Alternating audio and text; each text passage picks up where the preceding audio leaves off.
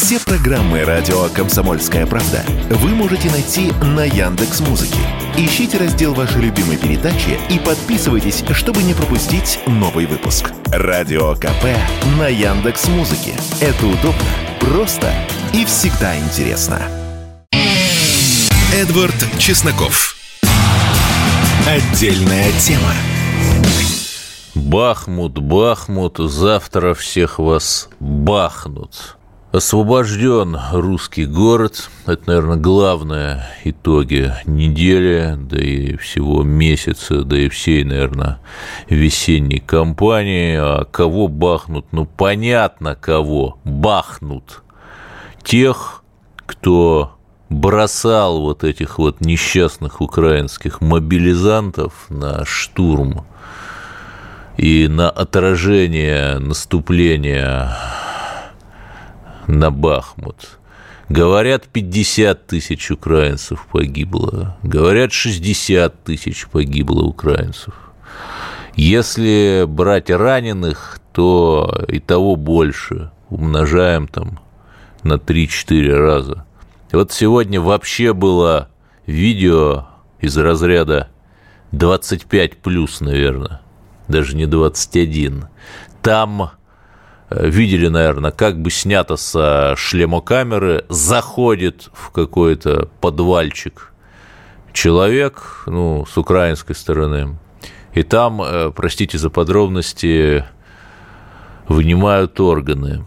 Э, из э, другого человека, привязанного где-то вот там вот. И я не готов утверждать, что это реальное видео. Всегда есть некая вероятность постановки, но, тем не менее, учитывая болезненный интерес, а, который проявляют к Украине вообще самые темные силы человечества, там Анри Леви, все эти врачи без границ сомнительные – постоянные скандалы с тем, что э, трупы пропадают украинских солдат. В общем, по крайней мере, частично кому и зачем выгодно было на украинской стороне бросать 50 тысяч украинских солдат на уничтожение в Бахмут, понятно.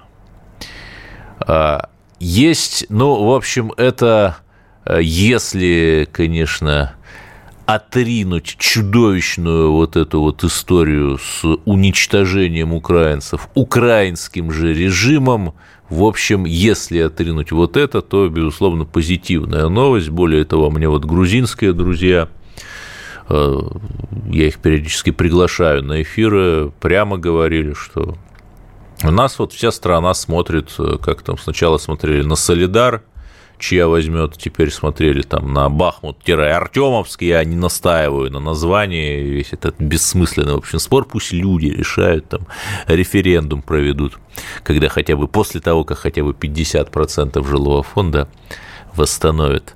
И вот мне и грузинские друзья, и друзья из других стран иностранцы говорили, что очень внимательно смотрим мы за этой битвой.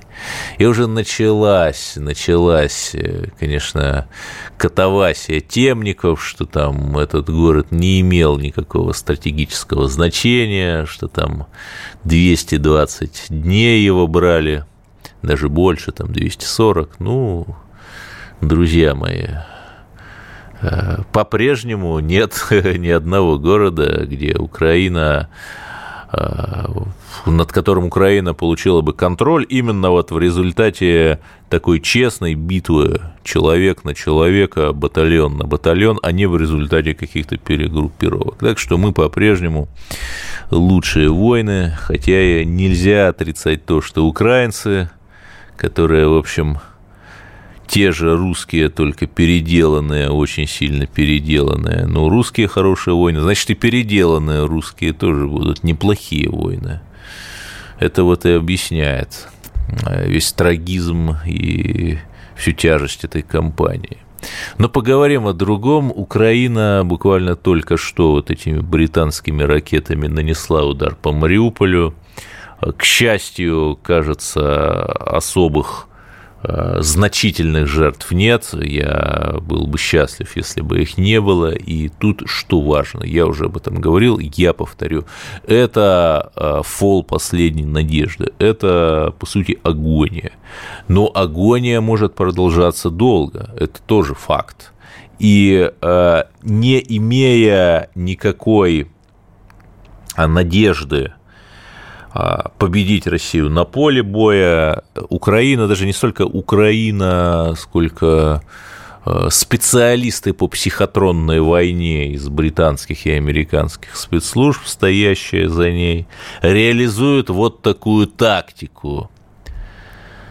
Тактика а, булавочных таких укусов, москитного роя, когда вот у нас тут шпыняют, там шпыняют, и у нас создается такое ощущение, я подчеркну, именно ощущение, а не реальность, что вот нас шпыняют, а мы как бы не отвечаем, мол, ощущение того, что мы бессильны.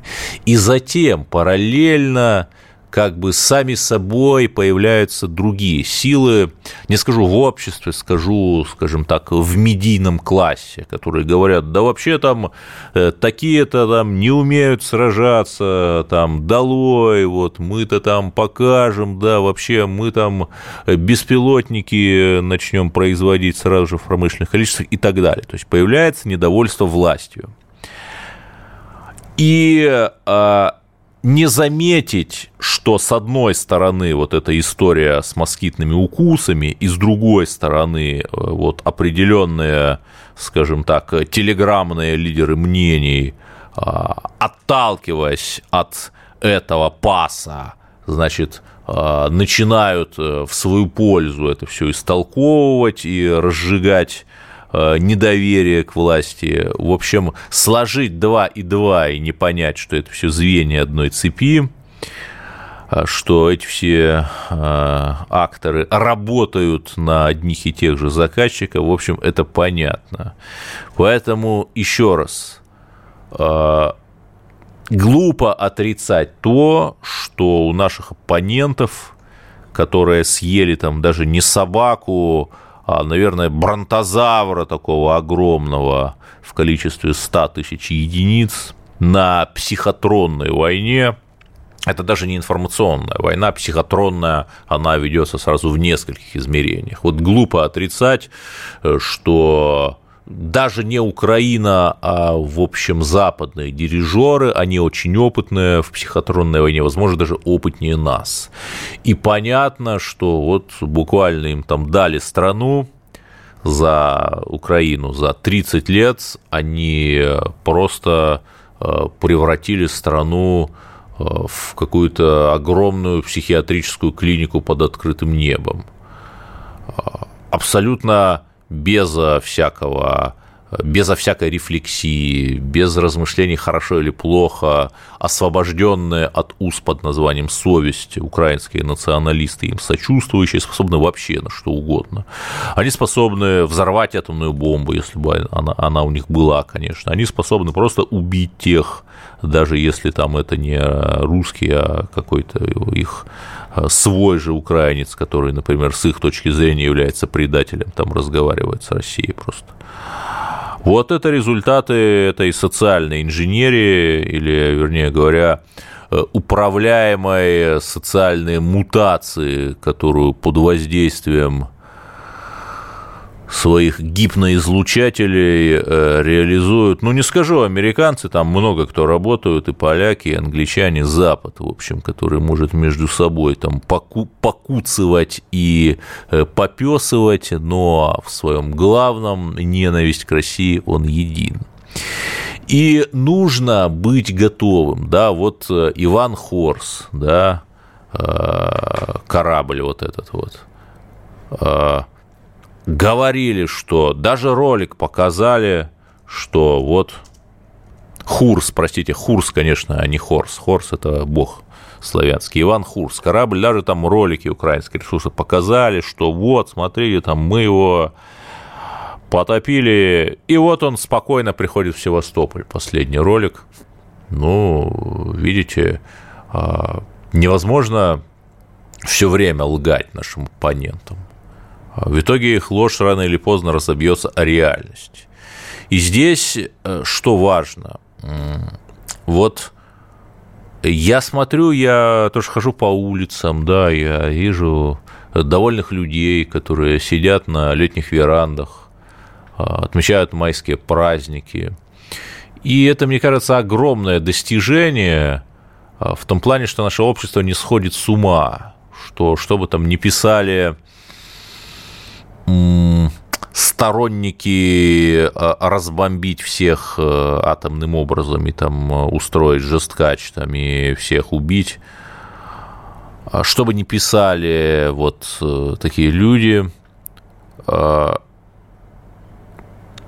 это пропаганда, которая, по сути, направлена на подрыв и, в общем, давайте уж называть своими вещами, снос нашей правящей власти. Это очень хитрая, безусловно, очень тонкая, нежели ее предыдущие итерации, эта пропаганда все равно не работает, потому что человек выходит на улицы, а там новость. А в Москве готовится открыть самую длинную в Москве линию метро, вернее, самую длинную единовременно. Там в Москве открыли Южный речной вокзал, да, и, ну и в других, в регионах, там аэропорты, а, парки новые открываются, метро в Челябинске строят – вот э, благодаря э, тому, что э, создана такая независимая у нас экономическая система, мы живем и процветаем. Продолжим через пару минут.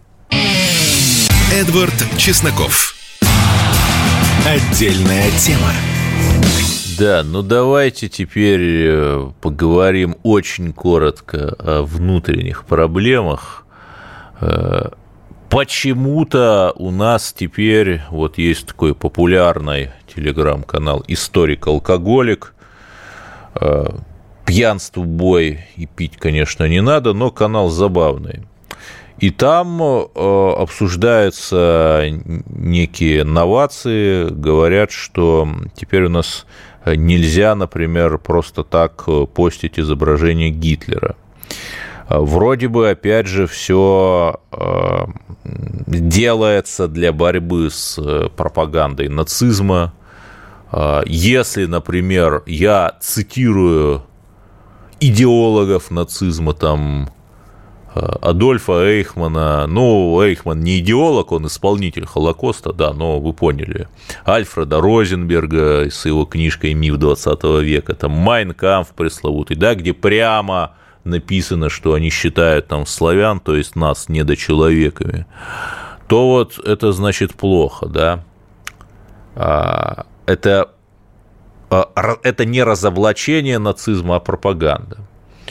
И что самое это странное, при этом в э, СМИ мы постоянно видим э, сюжеты о преступлениях украинских националистов, Э, которые, некоторые из которых буквально таскают свастики. То есть получается и критиковать украинских националистов, говорить и самое главное показывать, что некоторые из них просто там этими свастонами усыпаны, как э, тараканами, клопами и какими-то насекомыми. Вот это тоже нельзя. Ну, мне тоже это кажется очень странным. Я все-таки надеюсь, что будет найден какой-то приемлемый приемлемой, э, приемлемая альтернатива. Вот. Продолжим, об, а не то, что даже о плохом, а вот о каких-то таких вообще странностях. Потому что мы же не уходим э, от э, проблем, да. Но мы что говорим? Мы говорим, что давайте там снесем, пнем, убьем. Нет. Мы говорим, вот есть такая-то проблема, э, у нас созданы платформы, да, я не знаю, там, от электронных госуслуг до праймерис Единой России, в которых я участвовал, что помнят старые читатели. Вот давайте в рамках имеющегося правового поля, которое затем и создано, чтобы эти проблемы решать, их решать. Но есть Россотрудничество, есть Россотрудничество, Это агентство, по сути, при МИДРФ, такой наш русский православный USAID и фонд Сороса, он запрещенный порицаем, конечно, который вот занимается продвижением нашей мягкой силы. Я открываю его э, сайт. На сайте написано раздел новости и события, последние новости от 28 апреля. Акция «Сад памяти» прошла в Минске, да? Э, это хорошо. А то все смеялись над чаепитиями, вот теперь деревья сажают. И понимаете, в чем проблема? Сейчас уже 26 мая, последние новости на сайте Россотрудничества вышли месяц назад. Вы спросите, почему? Может быть, они как уехали на майские праздники на дачу, так и не вернулись? Может быть, потому что там они просто ленивые? Может быть, потому что Э, инопланетяне прилетели и украли копирайтеров Россотрудничества, да? Нет, друзья мои, нет. Теперь э, вы должны знать правду. Э, у нас есть структуры, занимающиеся управлением согласованиями и Россотрудничество, и все там его дома России за рубежом, их довольно много, а теперь обязаны каждую свою новость Э, согласовывать с, ну я так э, скажу мягко, э, вышестоящими главными управлениями по согласованию. Еще Маяковский над этим жестко глумился, я вот только забыл, по-моему, в пьесе «Клоп» это было, или в бане, в «Клопе», наверное. Главначпупс такая должность бюрократическая, главный начальник по управлению согласованиями. Какой-то вообще неприметный чиновник. Кабала Святош – говорил э, о таких э, современник Маяковского Булгаков.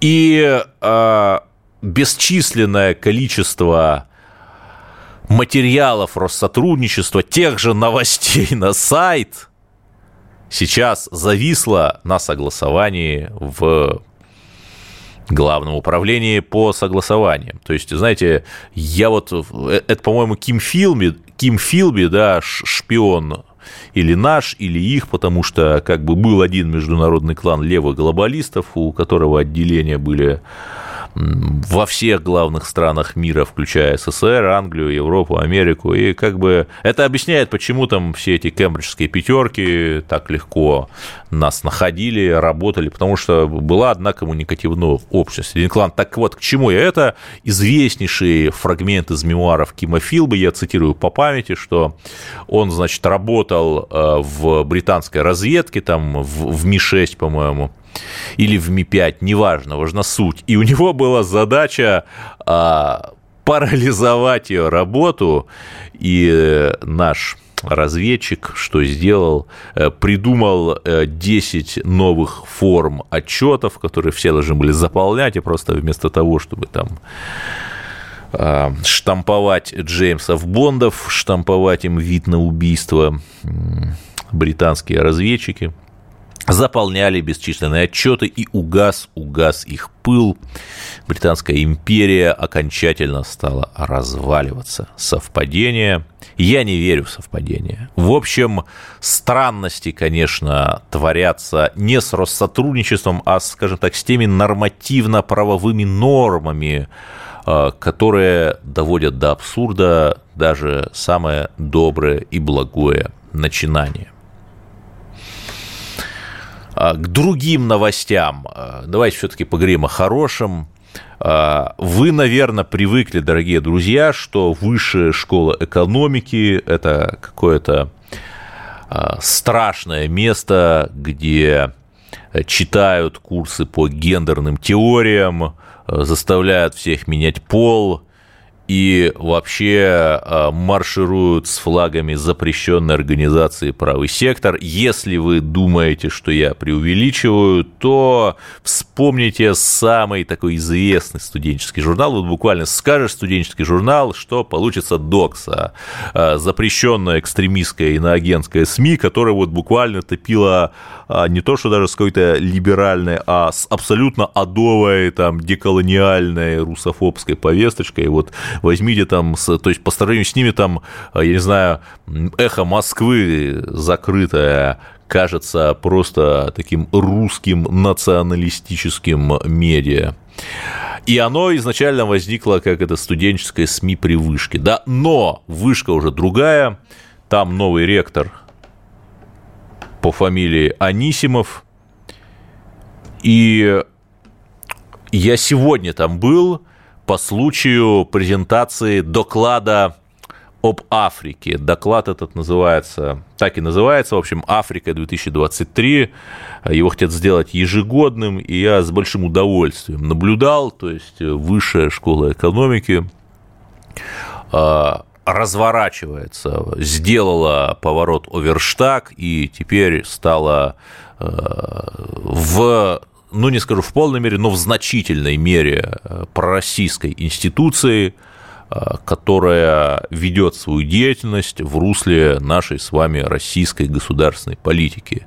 Там появилось, более того, русское патриотическое движение студентов, которое называется «Белый ворон», что, разумеется, вызвало истерику у медузятников – доксятников и прочих иноагентов. А если их корежит, то значит тех, кто корежит не заря проведение пять лет собирала на одном корабле. Если вы понимаете, о чем я, конечно же. На том самом корабле, который э, согласно военным играм Э, проведенным в Китае с помощью 23 противоавианосных ракет. Китайцы где-то у берегов Тайваня потопили, и, что забавно, совершенно случайно э, сверхсекретные результаты этой э, военной, военной игры, военного моделирования китайского оказались у журналистов. Ну, так бывает вот в дисциплинированные, супердисциплинированные китайские военные потеряли и э, посылают, конечно, сигнал они американцам э, о том, что не боятся они американцев. А почему они не боятся? Потому что у Китая есть за спиной Россия. Вот буквально все там обсуждали, там Шари набросил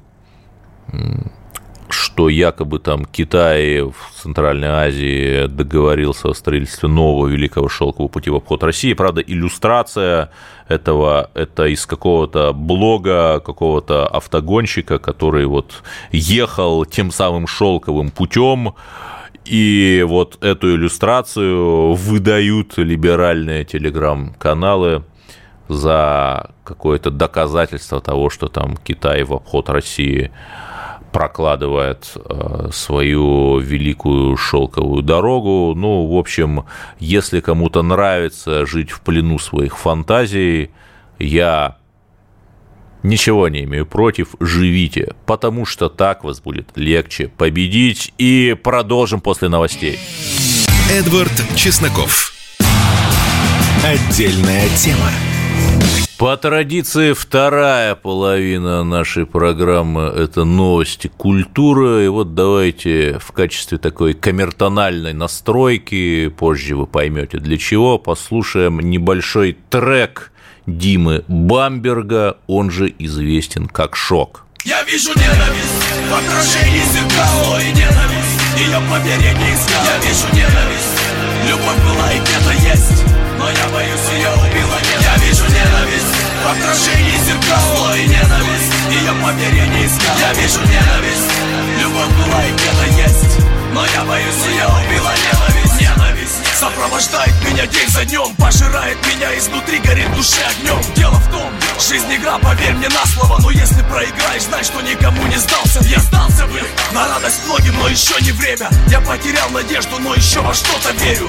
Сегодня мы друзья, вчера я был изгоем. Я не звезда, я устал, оставь меня в покое ну вот, э, это был трек э, Димы Бамберга, рэпера, также известен как Шок, в миру Дмитрий Гинтер. Он у нас сейчас на линии, да, вечер добрый, Дмитрий Федорович.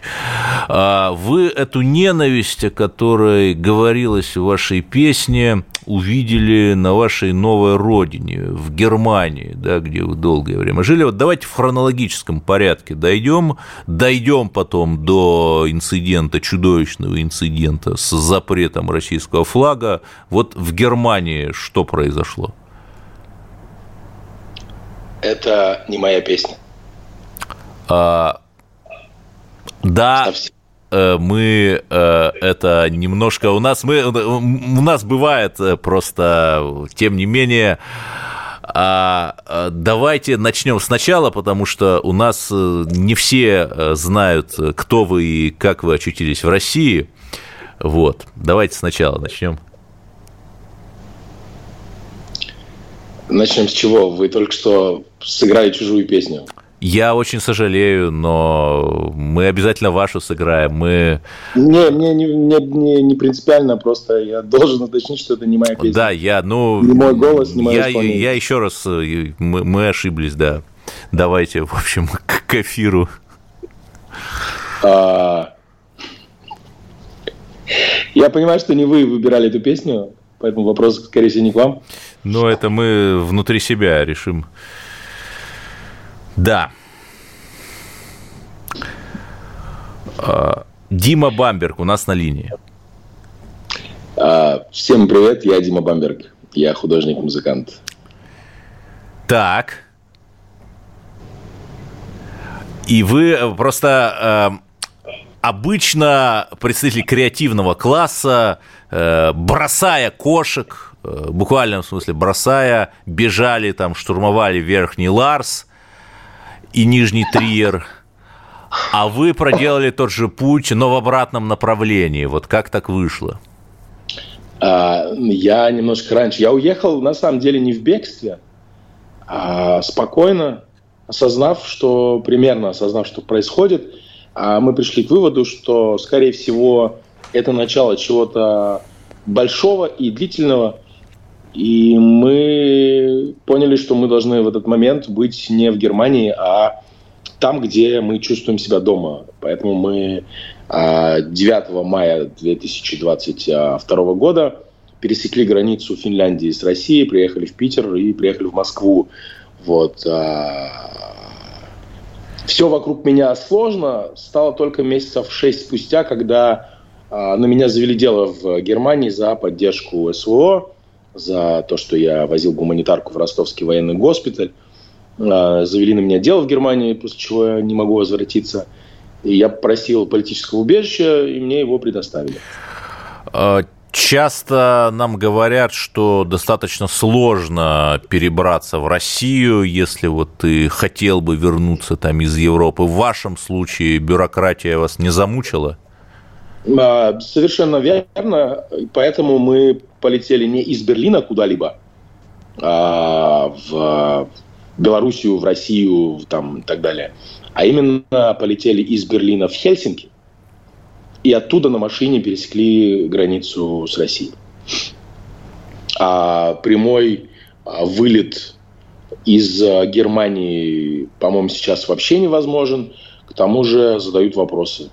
И многих людей просто задерживают, потому что а, считают, что молодые люди, которые вылетают из Германии куда-нибудь в сторону Турции, а, планируют а, пересечь границу России и вписаться в СВО.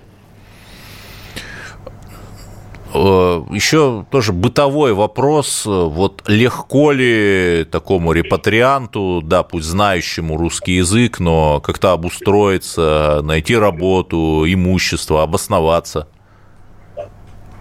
В Германии? В России. Ну, в моем случае у меня была работа в России всегда, потому что я творческий человек, и вся моя аудитория находится в России. То есть а в плане работы ничего не изменилось. Единственное, что у меня стало слушателей больше, чем наполовину меньше, и концертов стало меньше и так далее. Но в целом себя довольно-таки комфортно чувствую. Все в порядке. Ну вот давайте вернемся к некомфортному эпизоду. Что там у вас произошло с вашим флагом э, на одном из концертов? Это началось с самых первых концертов. Я проехал с Владивостока до Донецка а, по всей России. И на первом же концерте во Владивостоке с нас а, потребовали отказаться от каких-либо высказываний в поддержку СВО, в поддержку России, никаких флагов и так далее. Вот. И происходило несколько раз, и вот в Москве мне должны были ребята вынести флаг России под последнюю песню. Этого не произошло. Я после концерта сразу же спросил, почему. Мне ответили, что кого-то с флагами не пропустили, у кого-то флаги попросту изъяли. А, я вышел на сцену, вернулся на сцену и достаточно эмоционально об этом рассказал. И это попало в сеть, и пошло. Поехало. Да, очень эмоционально, я бы даже сказал, вирусно.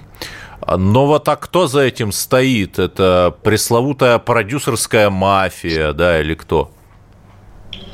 Да нет, на самом деле, там сложно это все как-то фильтровать, потому что, да, большая часть действительно либеральных взглядов, они а, против э, каких-либо высказываний на своих площадках, а кто-то просто боится потерять аудиторию, которая тоже преимущественно среди молодых а людей а, не наших с вами взглядов.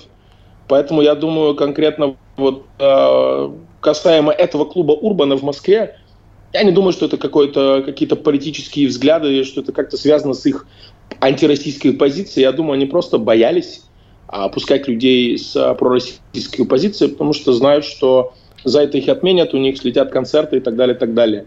Они сами же э, объяснили это таким образом, что в их команде был начальник охраны Олег, и это была полностью его инициатива. Да. Это стейтмент конкретно клуба «Урбан». Да, позор, конечно, клубу да? «Урбан», пусть они... Я не исключаю, что у них там э, и от налогов есть уклонение, пусть налоговая проверит, но что еще интересно, ведь если брать деятелей культуры, популярной молодежной культуры, там рокеров, рэперов, которые бы поддержали даже не спецоперацию, а там еще Донбасс с 2014 года, но там буквально одна фаланга одного пальца одной руки, там Хаски, э, Вадим Самойлов, э, там какие-то прилепинские ребята, но при всем Тима уважении... Пачи, да, да, да, безусловно, но при всем уважении э, это не масса. Э, это даже там не номер один и не номер два, да, номер один и номер два, там я их даже не назову, потому что пришлось бы сказать, там, этот иноагент, тот иноагент, вот Леву из Би-2. номер один, к счастью. Да, ну, к счастью, да. Вот вопрос-то такой, а почему это происходит? А, потому что воспитана музыкальная или вообще творческая общественность в России, воспитана не э, российскими людьми. То есть все слушали западную музыку, смотрели западные фильмы, читали западную литературу. Их воспитывали просто западными людьми. В них очень мало русского. Они знают больше про Кани Уэста, чем про Высоцкого или даже того же Цоя. Это связано с этим. Просто это дети, которых воспитывали не, не их родители. Да, а, мы все-таки нашли э, песню, действительно принадлежащую Диме Бамбергу. Давайте ее послушаем тоже коротко. Я выдыхаю дым вслед твоих губ на окне Я выходил в магазин и по дороге слеп Осколки в пакет, фотки в камин. Я ухмыляюсь, лью на твои шмотки бензин. Падает снег, как во сне. Гаснет свет Плачь мне вслед. Падает снег Как во сне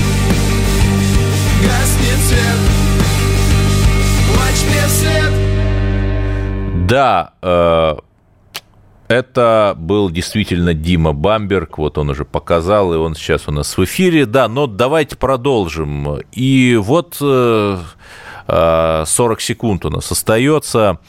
А, продолжим, поскольку у нас разговор очень интересный в следующем блоке. Разговаривать с Димой Бамбергом, человеком, который жил в Германии, имел очень многое, но вернулся в Россию, потому что он с русскими и с Донбасса. Я пока что Эдвард Чесноков. Призываю вас подписаться и смотреть нас радио «Комсомольская правда» ВКонтакте, потому что жабовая мира нас замирово жабило, но мы от этого только крепчаем. Слушайте, вернемся через минуту. Эдвард Чесноков. Отдельная тема. Рэпер Дима Бамберг, он же Шок у нас на линии. Довольно тяжелый вопрос. У вас было совместное творчество с Оксимироном, с тем самым человеком, который сейчас признан иноагентом, э, поет антивоенные в очень плохом смысле песни и буквально призывает к сепаратизму. Вот что произошло-то? То есть в какой момент, может быть, он изменился? Очень не хочется говорить о плохом и о плохих людях.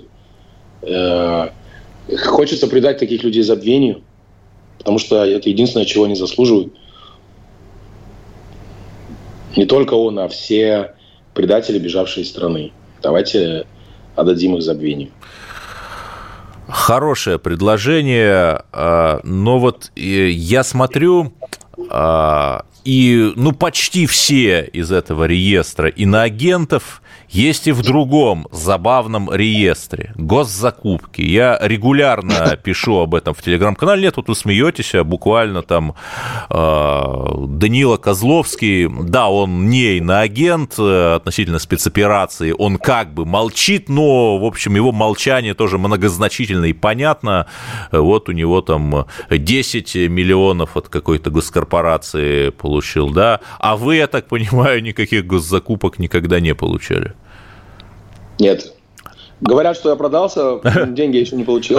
Да, да, да. Так и где вы могли бы получить свою долю? А вот почему так происходит? То есть почему люди, вроде бы выступающие против государства годами, при этом живут на госзакупках буквально?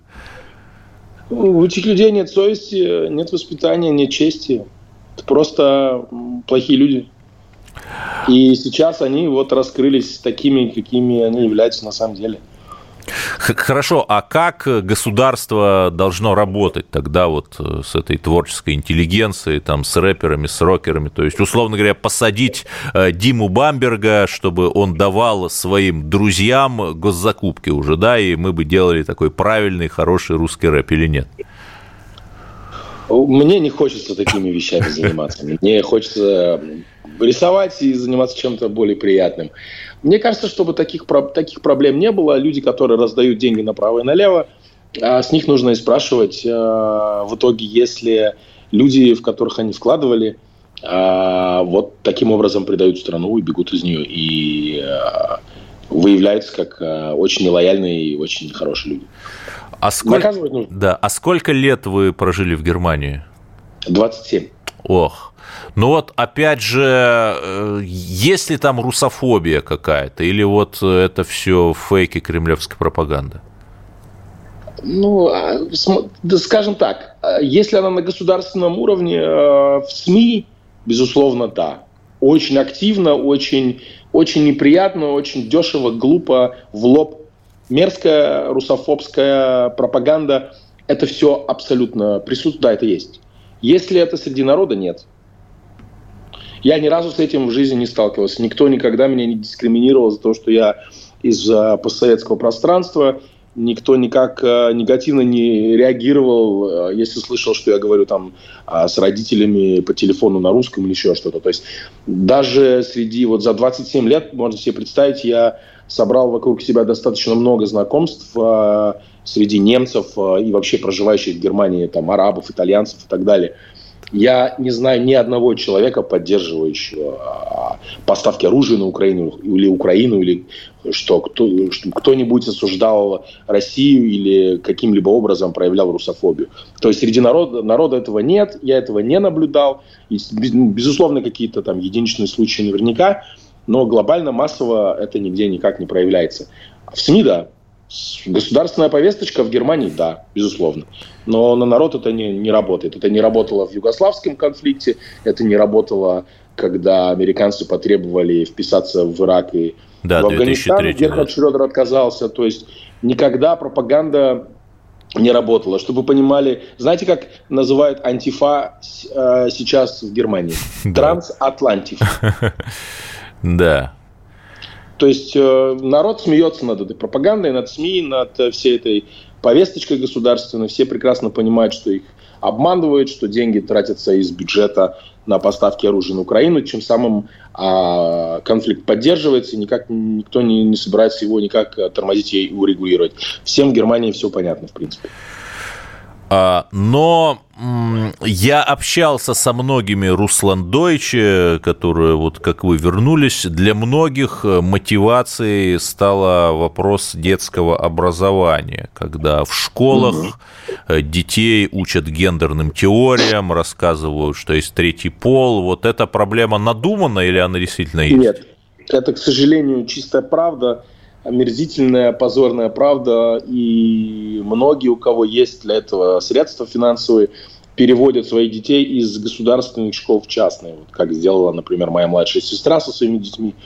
А, да, это действительно есть, и единственный выход из такого положения – это переводить своих детей из государственных в частные учебные образовательные учреждения. Или возвращаться в Россию, друзья мои. Или Россия Россию, это конечно. ковчег. Знаете, это сложно, сложно. Да. Моя сестра приехала в очень юном возрасте э, в Германию в 96 году. Ее дети родились там. Mm. То есть, если я смог в себе сохранить э, русское, просто потому что и школу окончил до того, как переехал, до Но того, и как творчество. мигрировал. И творчество, и книги читал, и все-таки просуществовал в русскоязычном пространстве преимущественно. А с, с моей младшей сестрой, тем более с ее детьми, это другой случай. Им будет очень сложно адаптироваться в России. Да. да. Они уже все-таки немцы. Ну, еще раз, Россия страна добрая, открыта для всех. Может быть, отвлеченный вопрос, кого вообще там из русских рэперов вы цените и почему? А, да, многих на самом деле, много хороших ребят есть. Просто из-за того, что музыкальная индустрия преимущественно как раз-таки либеральные, они никогда никого и не показывали, кто не был согласен с их мнением. Есть такие ребята, как Про Килограмм, Рэм Дига, а, Аким Апачев, Хаски, Рич. Ну, очень много ребят, которые не а, которые не, не, не шли на поводу Медузы, Навального, The Flow и всей этой либераль... всего этого либерального, простите, курятника. Очень много ребят, которых можно уважать и за позицию, и за то, что они делают просто ну, хорошую музыку. На самом деле есть. Все в порядке с музыкальной индустрией. Проблема не в том, что недостаточно артистов, а проблема была в том, что никто о них не говорил и не писал. А вы сами в Донбассе бывали? Я недавно вернулся оттуда. Вот расскажите о впечатлениях. А, впечатление, ну, сначала, естественно, ужасное, особенно потому что я начал с Мариуполя. Первое место, куда я попал, это Мариуполь. Вот, это ужасное зрелище, я такое помню только с фотографии разрушенного Берлина или Дрездена. И тут вдруг ты сам очутился в этой фотографии. Ну а потом все-таки больше позитивные, потому что ты знакомишься с людьми, которые совершенно иначе смотрят на жизнь, иначе ценят жизнь. А, ты а, и ты чувствуешь, что вот в этом а, крае России можно сделать что-то хорошее, что ты здесь где-то можешь быть полезен. Я очень много позитивного впитал, общаясь с людьми. Мы ездили в, и в военный госпиталь, и просто общались с людьми. Я очень много позитивной энергии впитал а, в тех краях. Ну, естественно, очень много видел вещей, которых вот хотел бы, чтобы не видел ни я, ни люди, которые там живут. Находясь в Донбассе, становится понятно, за что мы сражаемся? Там, да, безусловно, сразу тут же, первые, первые пару дней. И за что же? За право просто жить, за право э, жить, как мы хотим, за право э, ценить то, что, за что сражались а, наши родители, а, за право жить в мире, который отстаивают уже много веков. Наивный тоже, может быть, вопрос. Вот, допустим, я там молодой 19-летний рэпер из Владивостока. Вот как мне пробиться в рэпе? Советы бывалых. Я бы посоветовал э, вообще не делать рэп. Мне кажется, да. этот жанр сейчас будет э, терять свои позиции, потому что мы все понимаем, что это чужая культура, и, может быть, стоит, э, учитывая наши ошибки, больше интересоваться чем-то своим. Ну а что, колядки петь или там от русского рэпа к русскому року? Вот что? А почему нет? Русский рэп – это все-таки низкоинтеллектуальный жанр. Это просто как есть. А русский рок – это очень крутая музыка. То есть если русский рэп – это жалкая копия американского, русский рок он гораздо круче английского, я считаю. Просто хотя бы потому, что с литературной э, стороны, э, даже если исходить из того, что группа кино э, вдохновилась The Cure, я считаю, что группе кино удалось сделать продукт лучше. Дима Бамберг, он же Шок, русский рэпер, художник, политический эмигрант из Германии, приехавший в Россию, у нас был. Безусловно, желаем э, Дмитрию новых песен, новых гуманитарных проектов. Вот хорошо, что он есть, а других молодых людей, которые нас, возможно, слушают, я скажу, не бойтесь творить там, не ждите, что Михаил Козырев, там, одиозный, я не знаю, иноагент он или нет, вот этот вот музыкальный критик, который там русскую патриотическую культуру зажимал там вас э, куда-то возьмет. Делайте, работайте, и все будет хорошо. Мы обязательно победим. А с вами был я... Эдвард Чесноков. Отдельная тема.